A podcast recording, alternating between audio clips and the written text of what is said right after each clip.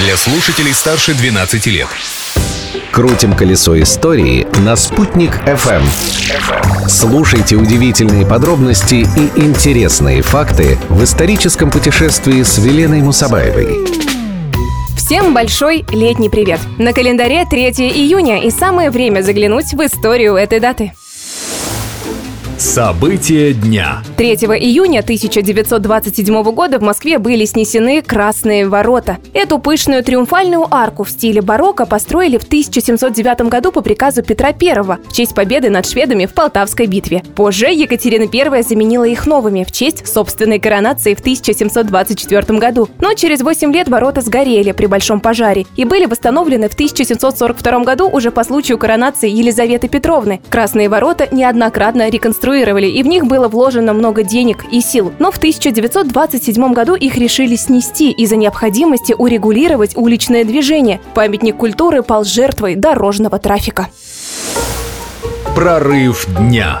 3 июня 1924 года в Уфе между деревней Глумилина и Восточной Слободой в районе нынешнего Южного автовокзала на грунтовую площадку приземлился самолет «Фарман-30».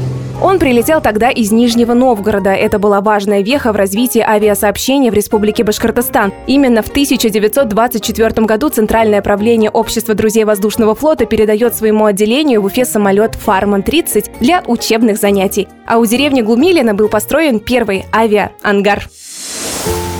Открытие дня. А еще 3 июня 1785 года в Лондоне был впервые испытан парашют. Хотя эскиз первого парашюта нарисовал еще Леонардо да Винчи. Само слово произошло от греческого «пара», что означает «против», и французского «шут» — «падение». А вот впервые собрал парашют французский воздухоплаватель Франсуа Бланшар. Но сам прыгать со своим изобретением не стал и сбросил с 300-метровой высоты кошку. Животное, к счастью, приземлилось благополучно.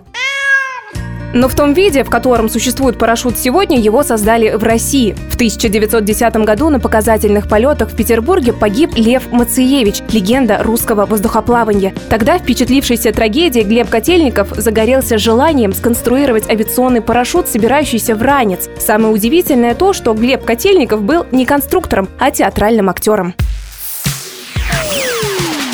Удивительные факты есть в истории каждого дня. Я, Велена Мусабаева, убеждаюсь в этом каждый раз, готовя программу. А потому настоятельно рекомендую настроиться на волну «Спутник FM завтра в это же время, и вы обязательно узнаете массу интересного из истории грядущего дня. Колесо истории на «Спутник FM.